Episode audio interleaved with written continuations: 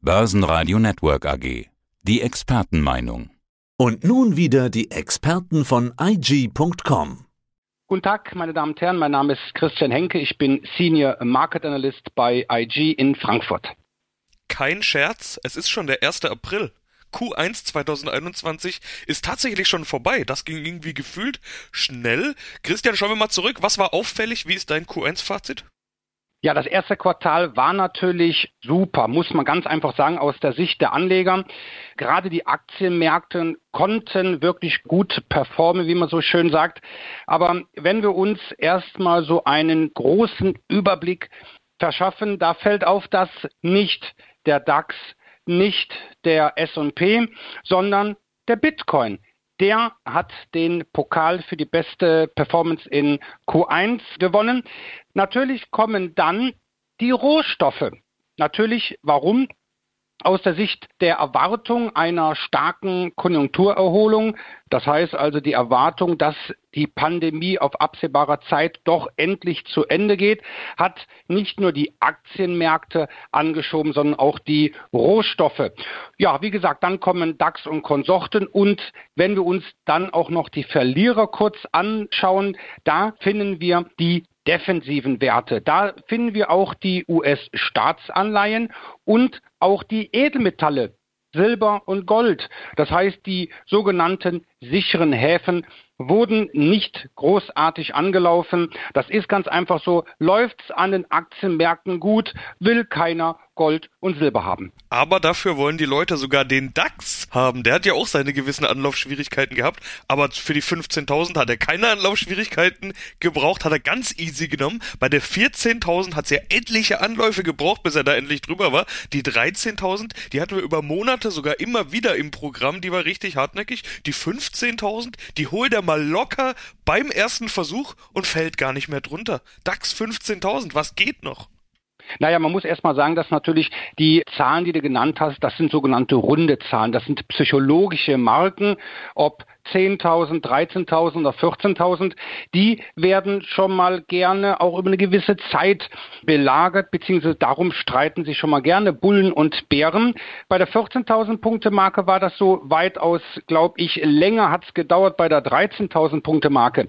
Wir liegen zwar aktuell über der Marke bei 15.000, aber da ist, ich will ich mal sagen, die Schlacht zwischen Bullen und Bären nicht ganz entschieden, was natürlich positiv ist, was du schon gesagt hast, wir haben auf Anhieb, auf Schlusskursbasis diese Marke überwunden. Jetzt natürlich, wie sind die Aussichten? Die Aussichten sind gut, die Stimmung ist gut auf dem Frankfurter Börsenparkett, trotz Rückschläge bei der Verimpfung mit AstraZeneca, trotz der dritten Infektionswelle, trotz steigender Renditen am US-Anleihemarkt ist die Stimmung ausgelassen.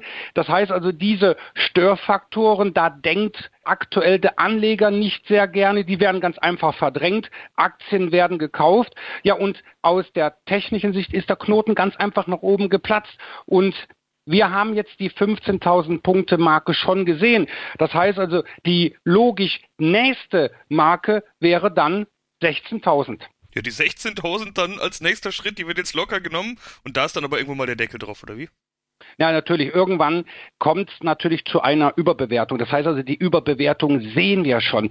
Nur aktuell ist die Situation so, dass ja, die Marktteilnehmer sagen, wenn jetzt die Pandemie vielleicht mal ein paar Wochen nach hinten verschoben durch den Impfstopp mit AstraZeneca. Aber wenn wir zurückkehren zur Normalität, heißt das auch, dass die Konjunktur zurückkehrt zur Normalität. Dann wird wieder konsumiert, es wird investiert. Wir sehen es ja auch in den Vereinigten Staaten.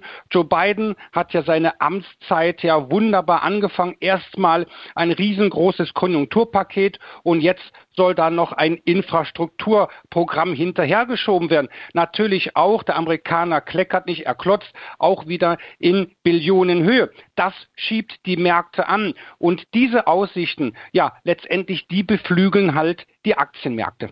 Welche Branchen sind gerade gefragt? So einige sind es. Christian, ich würde sagen, wir machen es mal so. Ich gebe die Branche vor und du kommentierst. Autobauer.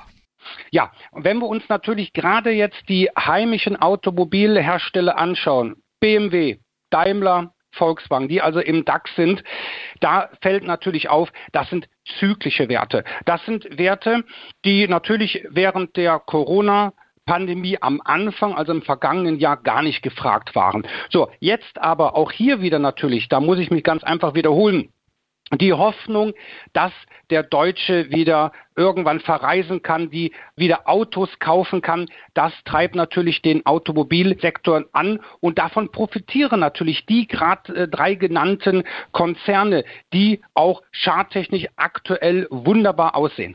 Wie ist es mit Tourismus? Ja, im Grunde haben wir da die gleiche Situation.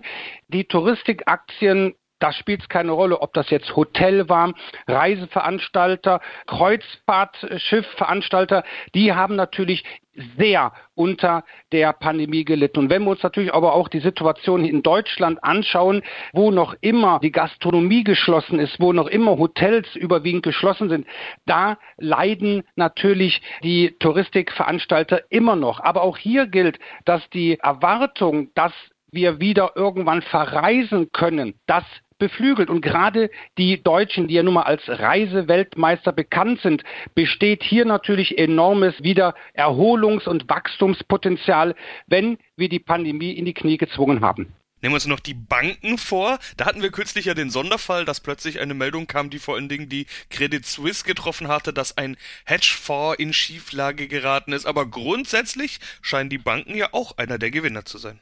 Ja, die Banken gewinnen gerade, weil halt die Renditen steigen. Das heißt also, wir sehen natürlich jetzt, was relativ äh, paradox ist.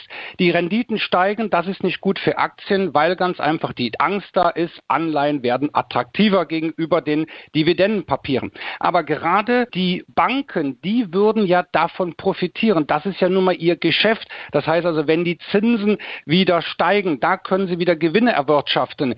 Der restliche Teil der Wirtschaft, die haben dann natürlich dann ein Problem, dass auch dann die Finanzierungskosten steigen. Die Banken profitieren davon, die Deutsche Bank natürlich auch, aber wenn wir uns das mal auch hier im Performance-Überblick anschauen, dann sind es aktuell Banken wie eine Société Générale, PNB Paribas oder auch aus den Niederlanden die ING Group. Ja, dann haben wir noch die Rohstoffe. Gold hast du vorhin selber angesprochen, ist etwas hinterhergeblieben, aber Gold ist natürlich nicht der einzige Rohstoff. Ganz im Gegenteil, alle sprechen von Inflation, die Firmen berichten von steigenden Rohstoffpreisen, da geht's vermutlich nicht um Gold. Um was geht's denn? Es geht ja überwiegend um Industriemetalle. Das heißt, die Metalle, die die Unternehmen brauchen, um Produkte herzustellen. Also wie Kupfer, Aluminium, aber auch gefragt sind aktuell Erdgas, Bauholz, vor allem in den Vereinigten Staaten.